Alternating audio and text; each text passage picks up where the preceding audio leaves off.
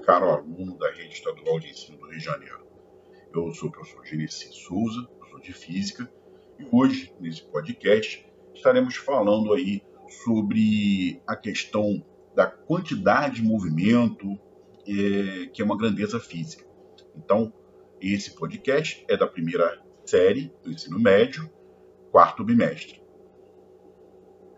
Bom, para iniciar essa, esse conceito, é, vamos colocar uma seguinte questão. Como a perícia consegue reconstituir com precisão o que aconteceu na colisão entre dois automóveis, por exemplo? Então, vamos supor que você que existam é um, em um cruzamento de duas vias, né, duas avenidas importantes com movimento, um, dois veículos em, é, em, né, cada um se deslocando em uma dessas vias em direção ao cruzamento e por um descuido qualquer eles acabaram colidindo. E cada motorista acredita que tenha razão aí por, porventura a culpa seria do outro. E aí a gente volta né a, a pergunta que seria como que a polícia pode determinar né, com precisão o que, que, que, que aconteceu, sendo que eles não estavam presentes no momento da, da colisão. Né? Então, uma, uma condição, um conceito importante da física, que com certeza poderia ser utilizado né, para essa questão, seria exatamente a quantidade de movimento.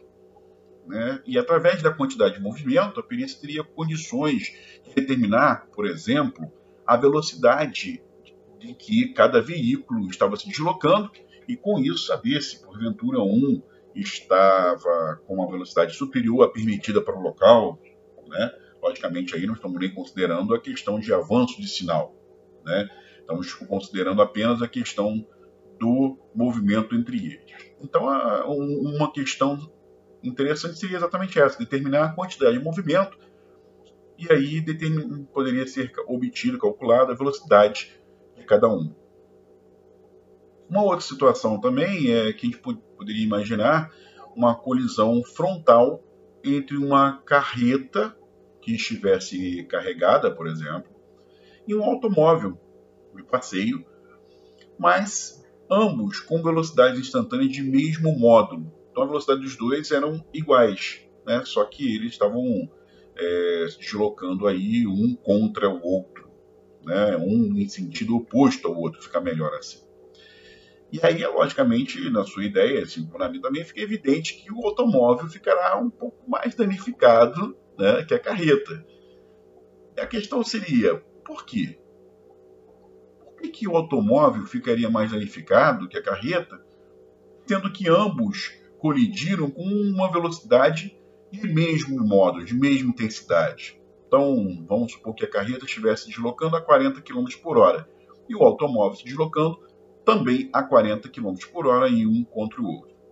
E aí já até viu isso aí, uma velocidade relativa, né? E, como eles estão em sentidos opostos, é, seria a velocidade resultante de 80 km por hora, né? Somando essas duas. E aí, talvez aí pudéssemos pensar por que, que isso acontece. E a explicação para esse fato também está na quantidade de movimento. E aí vamos pensar aí o que, que ser essa quantidade de movimento, ou também chamada de momento linear, ou ainda momentum linear, seria uma condição. Então vamos pensar nessa, nessa, nessa, nesse novo conceito. Bom, podemos pensar que, assim como um objeto em repouso possui inércia, você está lembrado da inércia, que é uma propriedade né, que os corpos possuem de permanecer no seu estado, seja esse estado de repouso ou de movimento retilíneo uniforme. É, então, um objeto, assim como esses objetos que possuem inércia, os movimentos dos corpos têm inércia também. E o movimento, curiosamente, é um dos assuntos mais, é, assim, dá mais trabalho, ou mais difíceis, talvez, entre aspas, aí, se tratar em física, devido aí ao senso comum, né? Cada um não tem uma ideia propriamente dito, então formar esse senso comum é complicado. Então vamos pensar em uma outra situação. Um trem, por exemplo. Um trem que estivesse em alta velocidade. É, é fácil ou é difícil de parar? Né? Com certeza você vai ter aí respondido que é mais difícil parar.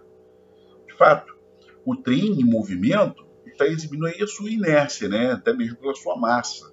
A massa dele é grande, então ele também tem uma quantidade de inércia muito grande. Assim, podemos estender esse conceito de inércia também aos objetos em movimento, que tendem a permanecer em movimento. Do mesmo modo, objetos em repouso, que tendem a permanecer em repouso e somente adquirir gradualmente velocidade se, e somente se estiverem sob ação de uma interação, ou seja, de uma força atuando sobre ele. E um conceito importante nas leis do movimento é exatamente a quantidade de movimentos que um corpo é, de um corpo que se move. E a palavra aí, é, é, essa palavra comumente aplicada a um objeto que se move e que é difícil de ser parado. Então, quanto maior a sua quantidade de movimento, maior será a dificuldade pa, para pará-lo. Então, vale aí essa, essa ideia, né? Bom, vamos analisar uma, outras situações assim, né? Intuitivamente, uma pedra de massa muito grande que rola no alto de uma montanha, acentuando, acentuada, uma montanha acentuada, né? Com certeza irá adquirir uma velocidade gradativamente maior, né? vai aumentando gradativamente. Consequentemente, ela também adquirirá, adquirirá grande quantidade de movimento e, em consequência, essa pedra terá uma, será mais difícil de poder parar. Da mesma forma, uma situação análoga, porém, com uma pedra de massa menor, que estivesse sendo é, abandonada do alto dessa mesma montanha, com a mesma inclinação, a partir dessa mesma altura, pode ser parada com uma facilidade muito maior. Né? E isso se dá em função da massa ser também muito menor em relação à, à primeira pedra. Portanto, o conceito físico de quantidade de movimento, o qual é comum se atribuir à letra Q maiúscula, certo? Então, por isso é importante que a gente saiba do que o tipo de questão que nós estamos resolvendo, porque lá na termometria, na calorimetria, a quantidade de calor absorvida ou perdida por um corpo também é associada a um Q maiúsculo. Na parte da elétrica, a quantidade de carga de um corpo, a quantidade de carga elétrica de um corpo também é associada a um Q maiúsculo, né? Então a gente tem que estar ciente do, de que tipo de, de, de, de, problema que nós temos na mão. Se é um problema térmico, se é um problema é, elétrico, se é um problema dinâmico. Então isso é importante. Então voltando, voltando, o conceito físico de quantidade de movimento, representada pela letra Q maiúsculo, comumente, é uma grandeza vetorial. E aí, o que, que significa isso? O que, que significa ela ser uma grandeza vetorial? Logo, então, ela é uma grandeza que ela é necessário definir qual é a sua intensidade, ou seja, o valor numérico, módulo dela, qual é o plano de ação dessa, dessa grandeza, ou seja, se é um plano horizontal, se é um plano vertical ou se é um plano oblíquo, né? e também qual é o sentido dessa grandeza, né? se é para a direita, se é para a esquerda, se é para cima, se é para baixo, se é na, na, na, no sentido de diagonal, oblíquo, né?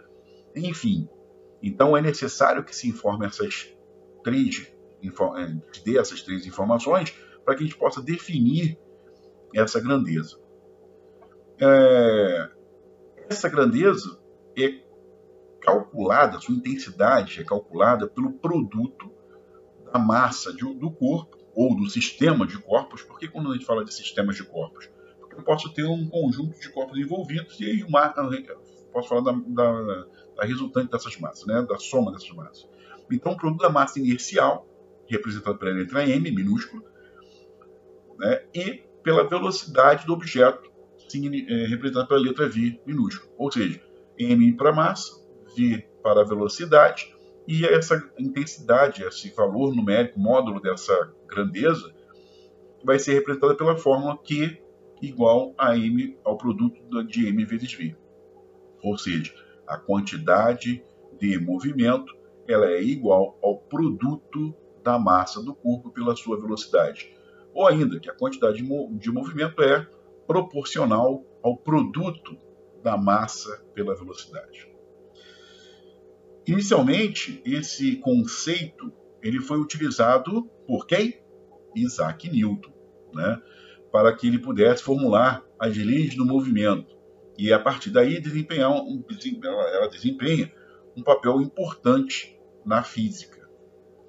E aí a velocidade de um objeto, portanto, depende do referencial adotado e, consequentemente, a quantidade de movimento também dependerá desse referencial.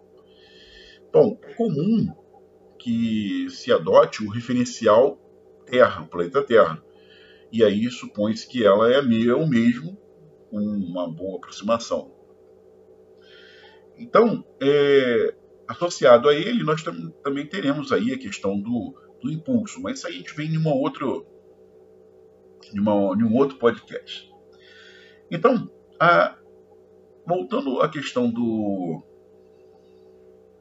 do acidente, do, do, da situação que nós botamos com, com a carreta e o automóvel, é, essa explicação de quem vai estar mais danificado é exatamente explicado pela quantidade de movimento como uma grandeza vetorial dada pelo produto da massa pelo objeto é, que estão envolvidos. Né?